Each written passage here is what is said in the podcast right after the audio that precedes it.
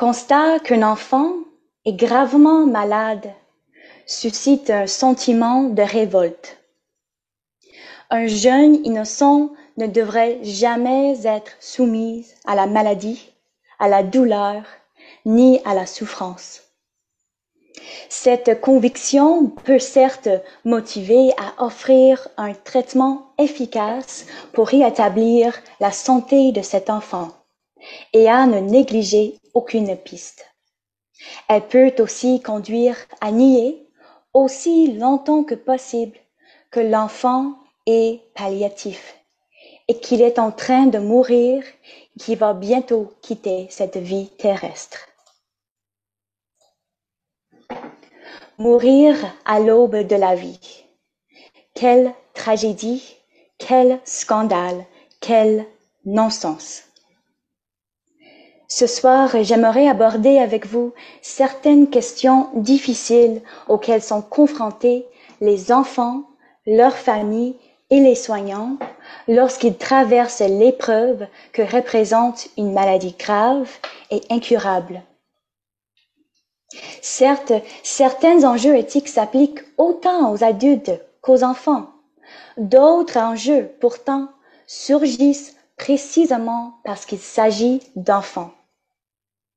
Mais plus encore, le contexte particulier de la rencontre entre la pédiatrie et les soins palliatifs démontre qu'il y a autre chose à considérer qu'un ensemble de décisions à prendre. Le climat actuel, nous pouvons alors nous demander, l'introduction de l'aide médicale à mourir ne risquerait-elle pas de créer ou d'amplifier certains problèmes éthiques? Comment prendre en compte le contexte expérientiel et existentiel qui marque les soins des enfants en fin de vie? On peut penser ici à toutes les questions liées à la décision de recevoir l'AMM ou l'aide médicale à mourir. Par exemple, l'autonomie, la souffrance, le rôle des parents, les conditions et les limites à la médecine, etc. Nous pourrions aussi penser à la détresse morale des soignants qui, d'une part, s'efforcent de soigner des patients trop jeunes à mourir. D'autre part, les soignants risqueraient de vivre un, réel conflit sur le plan de leur conscience avec l'accès à l'AMM, dont le fait de devoir collaborer à mettre fin à la vie d'un enfant. Nous pourrions aussi élargir ces questions en pensant aux maisons de soins palliatifs pour enfants ou autres institutions de soins. Ils auraient à faire face à une véritable contradiction sur le plan de leur mission, celle de prendre soin jusqu'au bout, même quand une thérapie curative n'est plus possible. Nous voyons qu'un certain nombre de questions surgissent à l'intersection du soin à donner à l'enfant atteint d'une maladie terminale, du rôle des soins palliatifs et de l'accès à l'AMM. Pour expliquer certains de ces enjeux et, et pour envisager des réponses possibles, je diviserai cette présentation en trois parties. La première partie décrira le contexte légal et juridique de l'AMM pour les enfants, en identifiant quelques enjeux de l'admissibilité potentielle des enfants. En deuxième partie, ce seront non seulement les questions éthiques qui seront développées, mais aussi le contexte particulier des soins palliatifs pédiatriques ou des soins palliatifs pour enfants. Ce contexte montrera comment la spécificité de l'enfance ajoute un niveau de complexité. Enfin, en troisième partie, j'explorerai quelles réponses sont encore possibles dans le cadre du soin d'un enfant souffrant de maladie terminale, alors que les moyens curatifs ont été épuisés.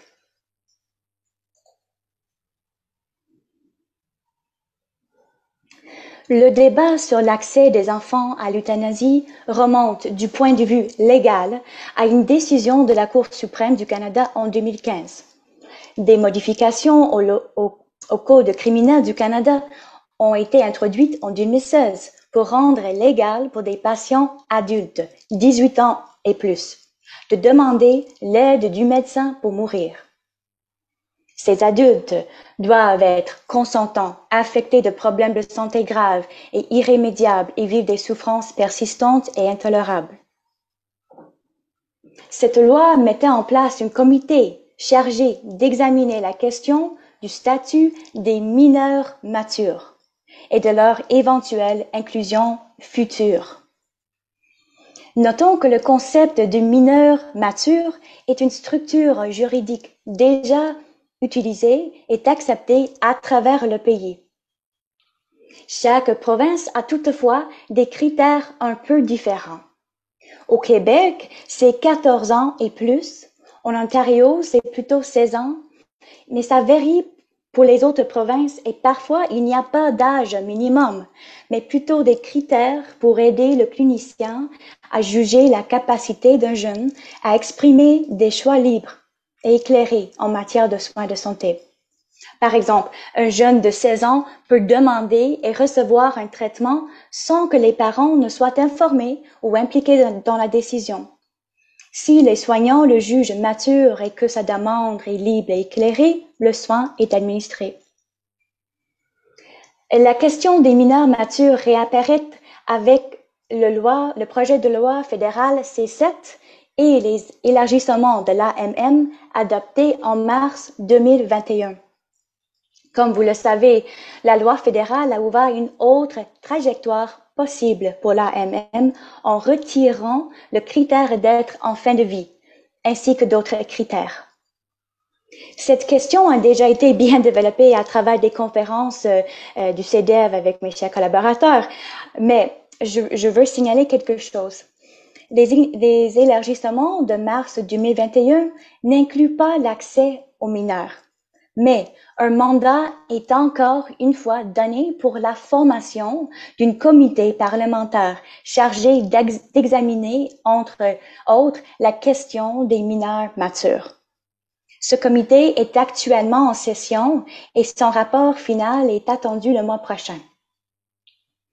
Depuis la légalisation de l'AMM en 2016, le monde de la pédiatrie est conscient que même si les mineurs matures sont les seuls mineurs faisant l'objet d'un examen législatif au Canada, l'accès à l'AMM à l'égard des mineurs de tout âge est possible.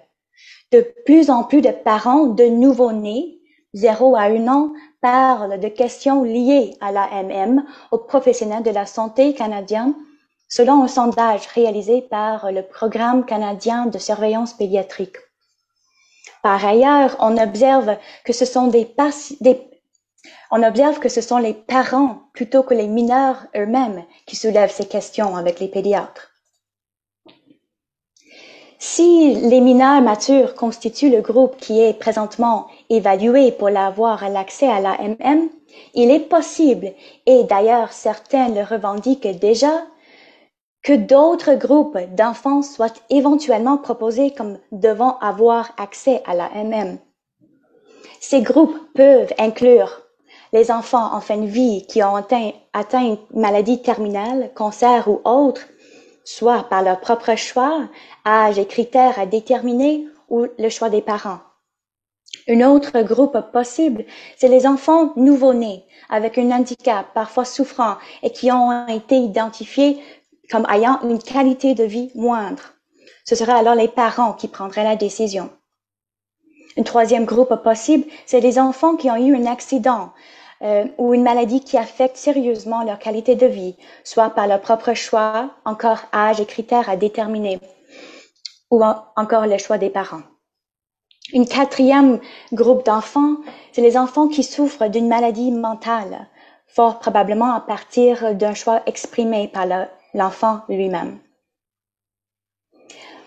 Par rapport à ces différentes possibilités, la question de l'autonomie est bien présente. Elle se traduit sur le plan légal par la règle du consentement dite libre et éclairée. Les mineurs matures et souvent les parents qui les soutiennent, ce sont les plus disposés à savoir reconnaître, du point de vue légal, une autonomie au sein du contexte des soins. De l'autre côté du spectre, il y a les nouveau-nés dont le pouvoir décisionnel est entièrement assumé par les parents. Ce sont les deux catégories d'enfants qui font l'objet des, revendications les plus pressantes au niveau légal pour un, un recours à la MM. Les autres situations se profilent sur l'horizon si on considère ce qui est déjà possible pour les adultes au Canada et si on observe ce qui se passe dans d'autres pays qui ont légalisé l'euthanasie pour enfants, comme c'est le cas en Belgique et aux Pays-Bas.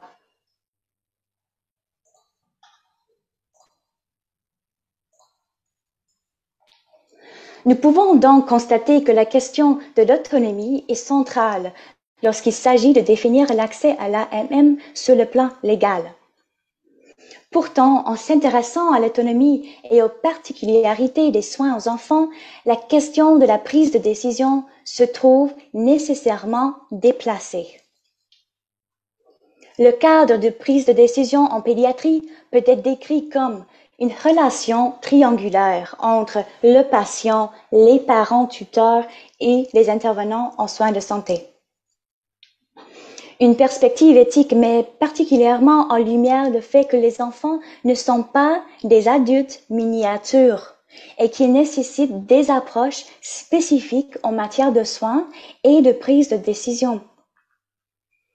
La spécificité de la, de la, pédiatrie fait en sorte que les droits et les responsabilités en matière de prise de décision sont généralement transférés du patient, un mineur du point de vue légal, aux parents ou tuteurs qui agissent en tant que décideurs de substitution.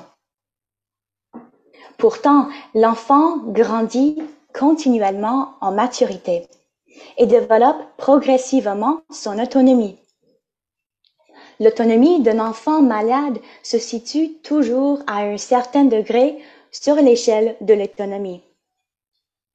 Par conséquent, les soins et les choix proposés doivent également être ajustés.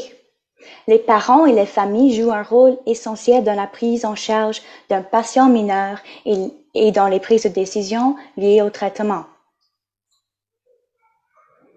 Les parents ou tuteurs qui, ont, qui sont légalement, moralement et relationnellement investis dans la responsabilité de veiller à la protection et au bien-être de leur enfant malade font face à une très grande pression et à des multiples formes de stress. Les intervenants en soins de santé, sur la base de leur savoir et de leur expérience, cherchent à guider les patients et les familles dans la prise de décision tout en tenant compte de leur propre défi d'avoir à donner des soins aux enfants gravement malades. Comment définir ce que signifie pour un mineur mature un consentement libre et éclairé? Comment s'assurer en pratique qu'il le soit? Est-ce qu'un enfant, même dit mature, peut consentir librement et bien comprendre les conséquences d'un acte si définitif de l'AMM. Divers arguments ont été avancés sur ces questions, dont certaines sont d'ordre juridique et d'autres plutôt d'ordre éthique. Très simplement, un des arguments de nature juridique pour permettre l'accès à, l'AMM pour aux mineurs matures consiste à dire que les jeunes prennent déjà des décisions de santé avec une capacité reconnue par la, loi. L'argument contraire signale que pour des décisions graves et irréversibles, il existe des précédents légaux pour imposer des restrictions à tous les mineurs de moins de 18 ans. D'un point de vue éthique, les défenseurs de l'AMM affirment que la voix du patient, même s'il est jeune, devrait être respectée si celui-ci est conscient et libre dans sa demande. À l'inverse, d'autres insistent que, pour l'instant, il n'y a pas eu un examen suffisamment approfondi de la question auprès des jeunes eux-mêmes et qu'un vrai soin centré sur le patient devrait impliquer des consultations sérieuses avec eux. Il y a aussi toutes les questions liées à l'accès aux soins palliatifs et aux services sociaux, ou encore la question des déterminants sociaux de la santé, comme par exemple le fait que les jeunes sont plus à risque au, suicide, etc. Pour ma part, je crois qu'une réflexion éthique doit essayer de déplacer la discussion qui pour le moment ne semble s'articuler que sur l'autonomie et la prise de décision. Il y a certes des enjeux éthiques qui surgissent quand on essaie d'appliquer un modèle d'autonomie de l'adulte à l'enfant. Mais il y a plus. Il y a dans tous ces débats le risque de négliger le cadre complexe et spécifique des soins propres à l'enfant et de réduire ce cadre à la seule question de l'autonomie en vue de, justifier un éventuel accès à l'AMM. Pour bien prendre en mesure euh, de ce risque, il est utile de comprendre ce qu'il y a de bien particulier avec le contexte des soins pédiatriques palliatifs. Ce sera mon deuxième point ce soir.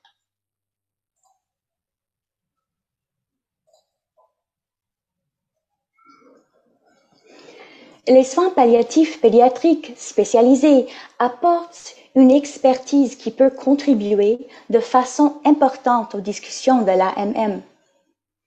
En tant que champ de pratique qui concerne les enfants atteints de maladies potentiellement mortelles ou limitant leur espérance de vie, les soins palliatifs pédiatriques peuvent nous aider à mieux comprendre les défis auxquels les patients, les familles les soignants et les institutions sont déjà confrontés.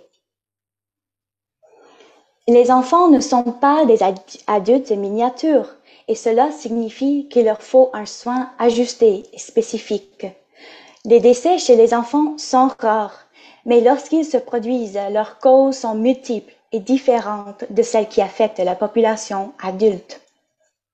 La phase palliative peut durer plusieurs années et chevaucher à la fois l'enfance, l'adolescence ou l'âge adulte. Le déclin de leur état n'est pas nécessairement progressif et le décès peut survenir de manière inattendue. Les soins palliatifs, les soins curatifs et les soins visant à prolonger la vie peuvent être prodigués simultanément à diverses intensités tout dépendant des besoins de l'enfant et sa famille. D'après la littérature clinique, le nombre d'enfants ayant reçu des soins palliatifs pédiatriques spécialisés au Canada a plus que quadruplé entre 2002 et 2012. C'est une bonne nouvelle. Cependant, la plupart des enfants, environ 80%, qui pourraient en bénéficier, ne reçoivent pas ces services. De plus, 51% des enfants décédés en 2012 n'ont reçu des services en soins palliatifs que pendant les 30 derniers jours de leur vie. De toute évidence, des obstacles subsistent et empêchent l'utilisation complète et opportune des services palliatifs spécialisés pour les enfants qui ont besoin.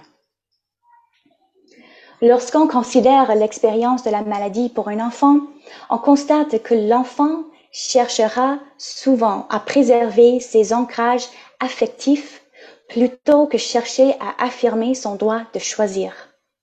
La relation de l'enfant au monde varie considérablement en fonction de l'âge, de la culture et de la structure familiale, de sorte qu'il est essentiel d'adopter des approches souples en matière de soins en pédiatrie. Un aspect qui est constant ce que les enfants ont tendance à montrer une capacité à vivre dans le moment présent, capacité que les adultes peuvent souvent oublier, qu'ils perdent. Même si l'expérience de chaque enfant est unique, l'expérience clinique montre que les enfants en ont généralement une capacité d'adaptation et qui trouvent des moyens de vivre leur expérience par le biais d'intérêts, de passe-temps et de relations.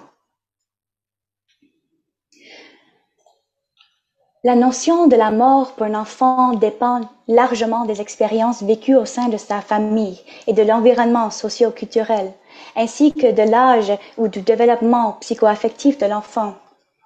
Pour les enfants plus jeunes, disons avant trois ans, la perception de la mort produit une anxiété basée sur la séparation de ceux et celles auxquels l'enfant est attaché, comme les parents et les personnes qui s'occupent de lui. Généralement, entre trois et six ans, l'enfant craint d'être séparé de ses parents et abandonné par ses proches. La mort est perçue comme un sommeil ou un départ. Entre six et dix ans, la mort est comprise comme étant définitive et l'enfant peut penser que la maladie le punit à cause d'une mauvaise action ou pensée. Après dix ans, l'enfant comprend le sens et le symbole des mots et leurs conséquences. La mort est comprise comme un processus inévitable, universel et définitif. Un enfant adolescent peut percevoir la mort comme étant associée à une souffrance. Sa réaction à la mort peut inclure la culpabilité, l'injustice et la colère.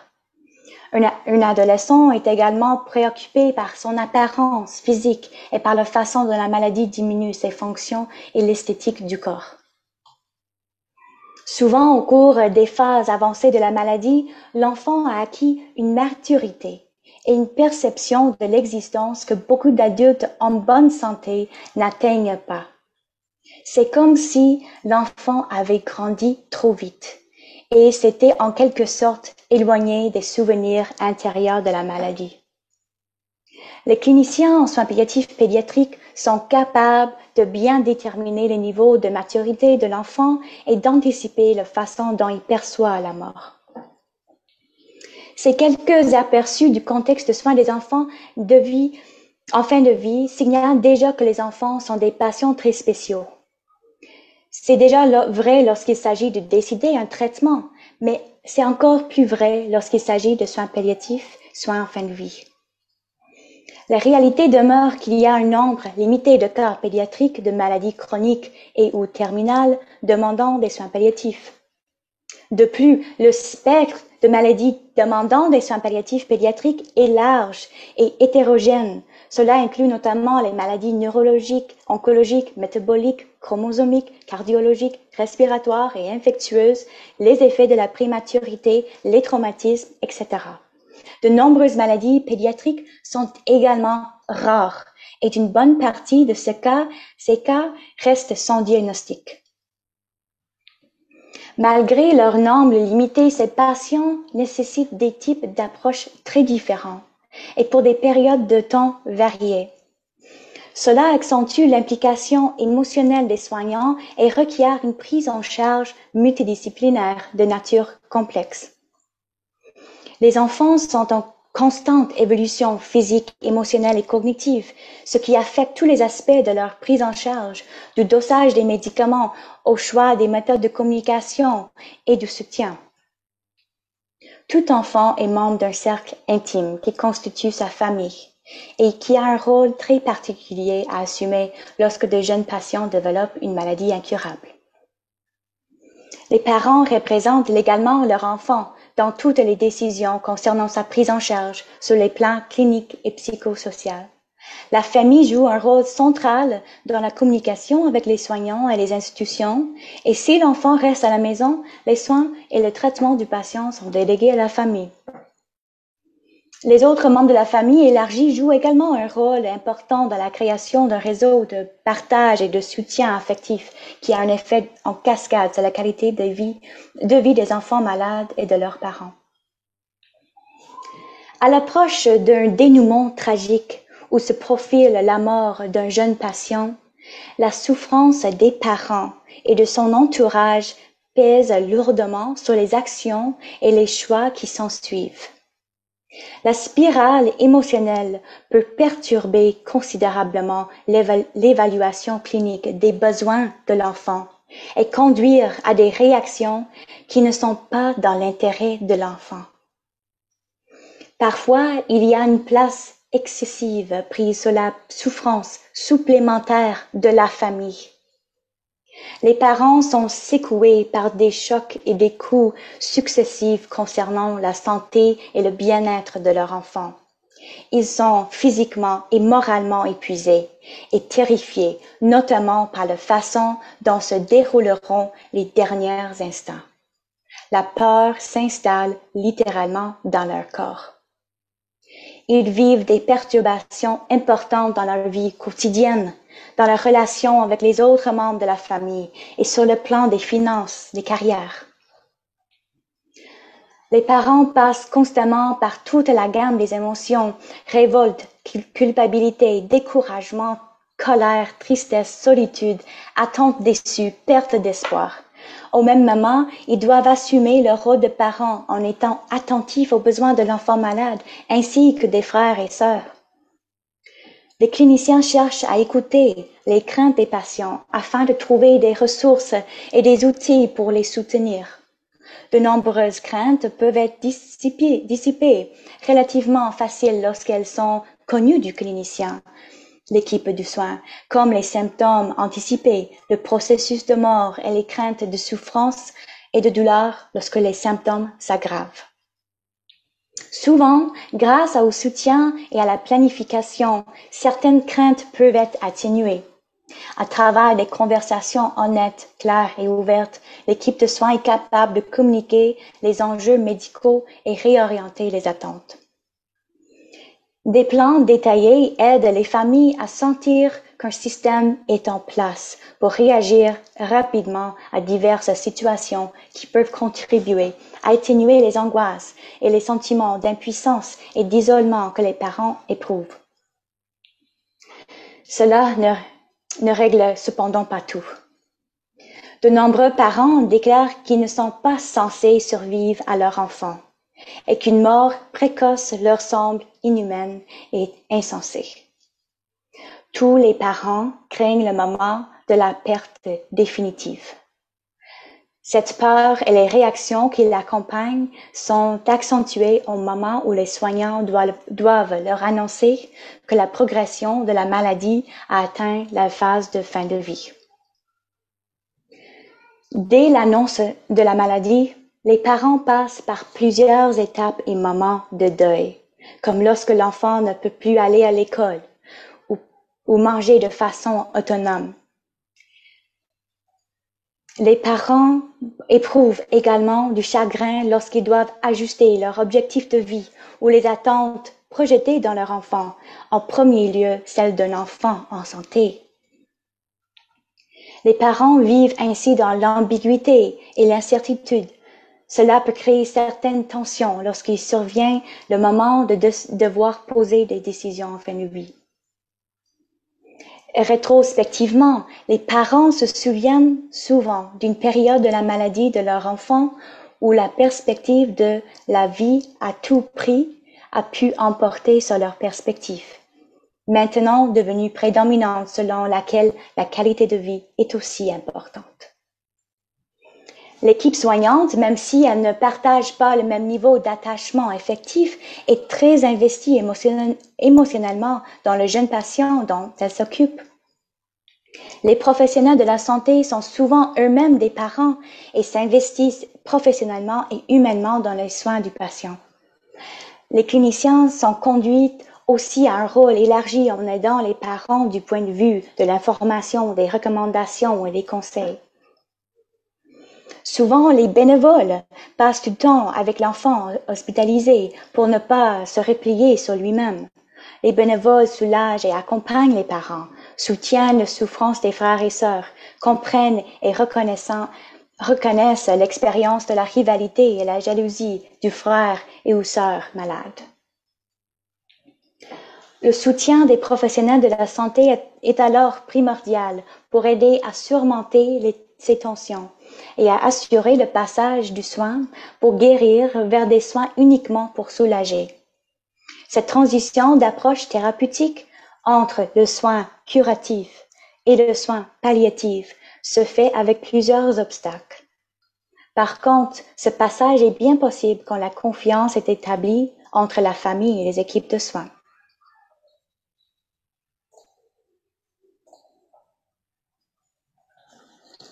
Effectivement, la transition du curatif au palliatif est un passage difficile. Les intervenants en soins palliatifs pédiatriques font état de nombreux défis qui marquent ce passage.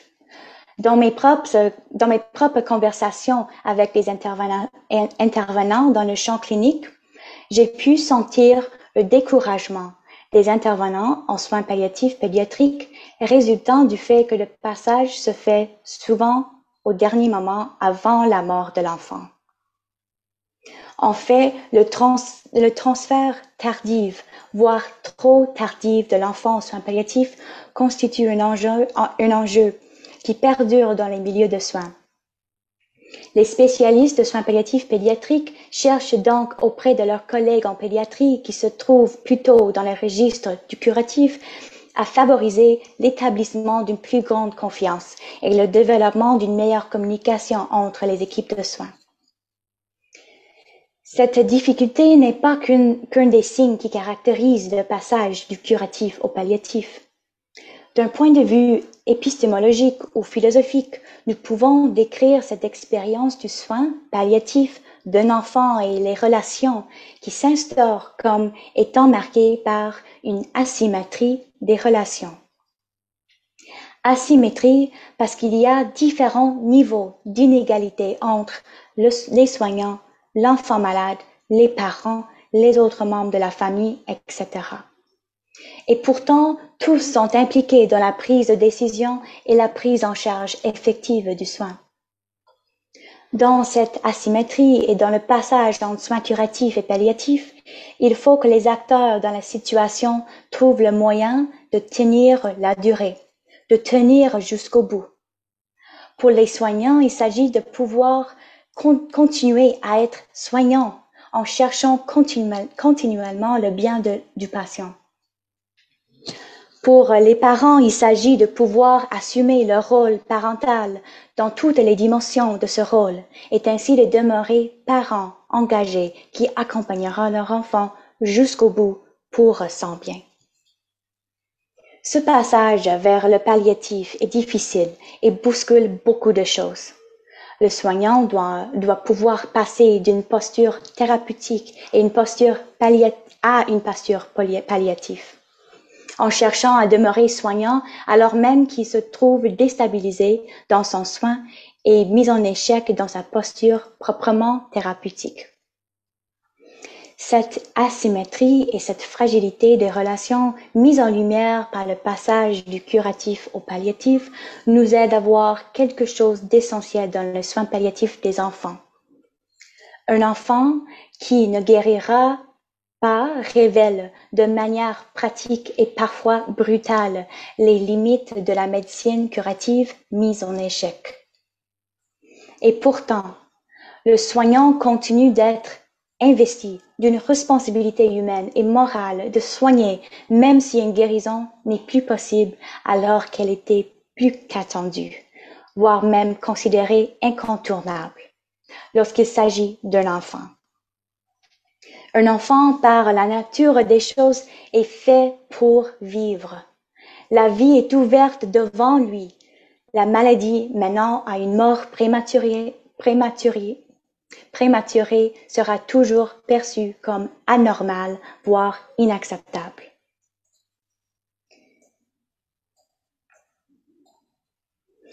Comment alors un soignant peut-il demeurer soignant lorsqu'il fait face à cet événement? Comment un parent peut-il demeurer parent, non seulement pour l'enfant qui va mourir, mais pour la fratrie et la cohésion de la famille elle-même?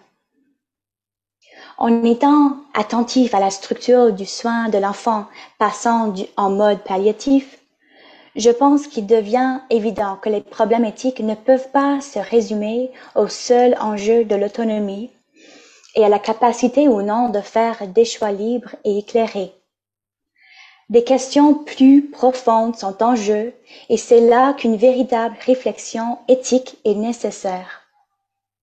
Ce qui joue est de l'ordre d'une communauté qui se construit avec et autour de l'enfant en fin de vie. Nous sommes alors conviés à repenser le concept même d'accompagnement dans un espace marqué par la fragilité et l'incertitude et dans lequel se croisent de multiples acteurs eux-mêmes en situation d'avoir à être accompagnés.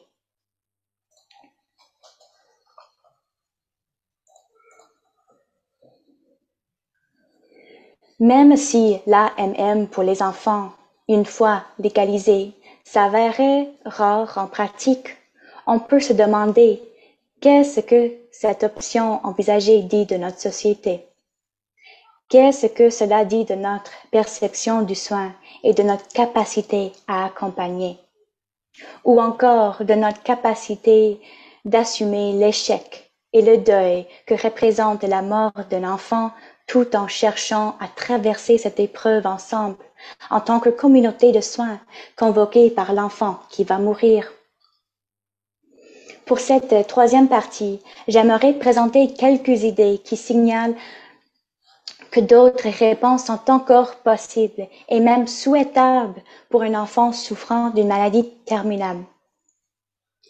Le concept d'alliance thérapeutique utilisé pour qualifier la réflexion entre soignant et patient peut aider à élargir la réflexion en déplaçant l'attention principale du soin d'un cadre strictement décisionnel vers un cadre relationnel. Ce concept vient du philosophe français Paul Ricoeur qui décrit la rencontre médicale comme une alliance thérapeutique. Cette rencontre médicale est une pacte fragile entre le patient et le médecin fondé sur la confiance.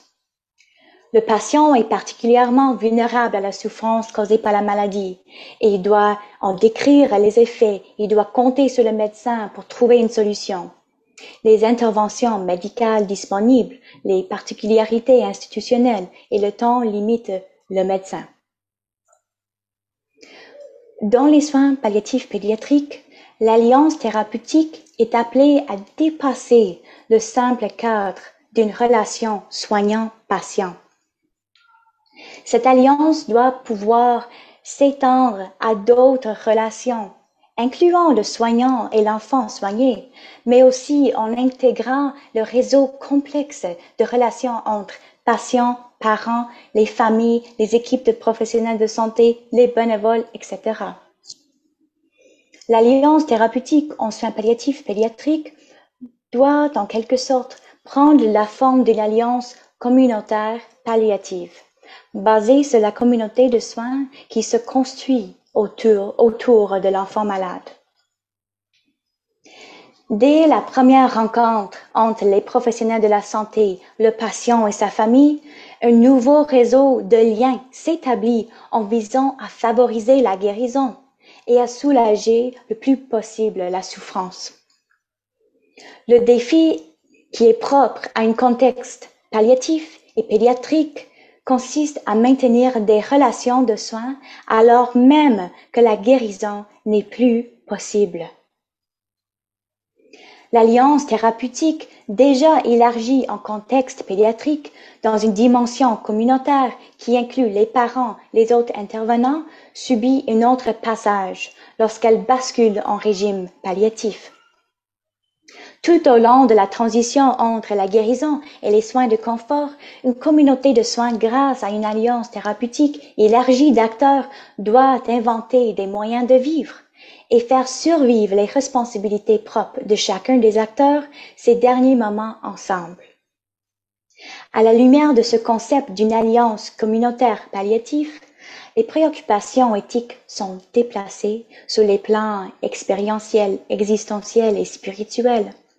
Les conditions qui rendent possible le maintien des relations entre le patient, les familles et les professionnels de santé sont essentielles et influent sur la qualité de vie, la qualité de mourir et la qualité des soins des patients. De plus, chacun des acteurs de la communauté soignante vit des émotions et des affects difficiles qui ont pour effet de les remettre profondément en question, tant sur le plan personnel que sur le plan professionnel, en cherchant à continuer à assumer leurs responsabilités quant au bien-être de l'enfant.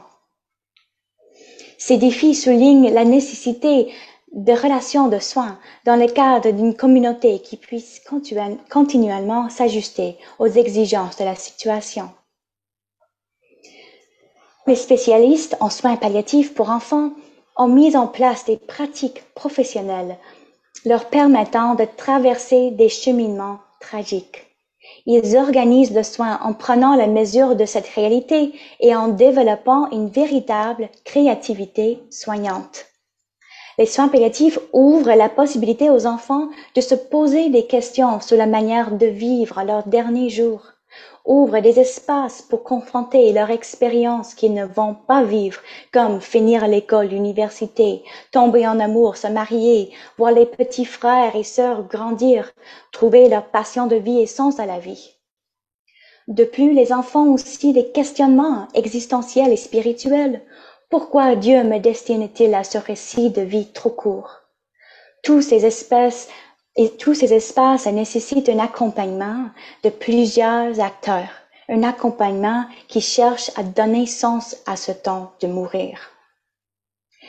Quel que soit son âge, il est essentiel que l'enfant soit placé au sein d'une communauté de soins, qui le reconnaisse comme un agent moral et qui intègre progressivement sa voix à mesure que se développe sa conscience morale.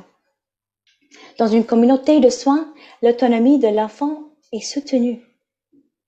Cette communauté permet à tous les acteurs impliqués que de faire face à la fragilité humaine en construisant des accompagnements mutuels. Elle devient un espace créatif pour habiter ensemble le temps et pour mettre en œuvre des soins non seulement en ce qui concerne les décisions de traitement, mais aussi en établissant des chemins pour continuer tout simplement à vivre dans cette situation tragique. Cette approche me semble rester pertinente malgré l'âge très variable des patients en soins palliatifs pédiatriques. Pour les nouveau-nés ou les très jeunes enfants, la reconnaissance de leur voix et de leur dignité se retrouve aussi portée par et au sein de leur communauté de soins. Une telle approche basée sur une communauté de soins limite pas à identifier et appliquer des critères pour déterminer qui peut légalement prendre une décision, mais s'efforce de construire une alliance communautaire palliative autour des enfants mourants afin de prendre de bonnes décisions en matière de soins de santé et de soutenir leur famille, mais aussi les soignants dans ces décisions. En outre, cette communauté de soins en plus de permettre la mise en œuvre créative du meilleur soin palliatif possible pour l'enfant, s'efforce d'aider toutes les personnes concernées à continuer à vivre avec les décisions qui auront été prises et à assumer leur rôle de parents et de soignants, appelés à se poursuivre en prenant soin d'autres enfants. Faire face à la fin de vie d'un enfant c'est se retrouver devant la limite de la médecine curative. Ceci dit, la spécialisation de la médecine des soins palliatifs assure une réponse active et efficace alors que la logique de guérison n'est plus possible. Derrière les interventions et les choix médicaux se cache une relation singulière, fragile et vulnérable entre les différents acteurs du milieu de la santé. D'une manière unique, les soins palliatifs pédiatriques appellent la création d'une communauté de soins qui inclut nécessairement les décisions de traitement, mais qui intègre plus largement l'expérience de la maladie et de la mort, l'expérience du deuil parental, la souffrance des soignants et toutes les questions connexes. Une communauté de soins ne s'occupe pas seulement de l'enfant, mais aussi de ceux et celles qui resteront après la mort de l'enfant, en particulier les soignants, les parents et les proches. La communauté de soins est conviée à devenir elle-même un agent de soins, non seulement pour l'enfant, mais aussi pour les autres membres de la communauté, une alliance communautaire soignante. Nous avons fait un survol du contexte légal et des enjeux éthiques liés à l'AMM pour les enfants. Les conférences EDEV précédentes ont déjà exploré la question de savoir si l'AMM en général est un soin ou non, en concluant qu'elle n'est pas un soin.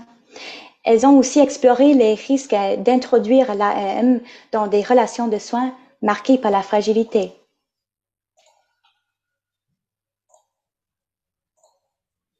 Ce soir, je n'ai pas repris directement ces enjeux, mais j'ai insisté sur le fait que les soins palliatifs pédiatriques invitent à penser à un autre cadre que celui dans lequel l'AMM est envisagé actuellement, pour répondre adéquatement à la souffrance des enfants, des parents et des soignants. Nous savons qu'il y a une possibilité réelle que l'accès à l'AMM soit prochainement étendu, en commençant par les mineurs matures et par la suite les nouveau-nés gravement handicapés comme option pour les parents. La notion d'autonomie et de consentement occupe une grande place dans ce débat. Ce fut la première partie de la première, première partie de la présentation. Ensuite, nous avons tourné notre regard vers la spécificité de l'enfance et la rencontre entre pédiatrie et soins palliatifs. Nous avons vu que nous ne pouvons pas traiter l'enfant comme une adulte en miniature. Un enjeu central se pose lors du passage entre soins thérapeutiques curatifs et soins palliatifs. L'intégration des soins palliatifs, qui se fait souvent trop tard, implique une grande fragilité des acteurs, un échec pour la médecine de ne pas avoir réussi à guérir et une épreuve à tous les niveaux pour les parents, la famille et tous les acteurs de soins.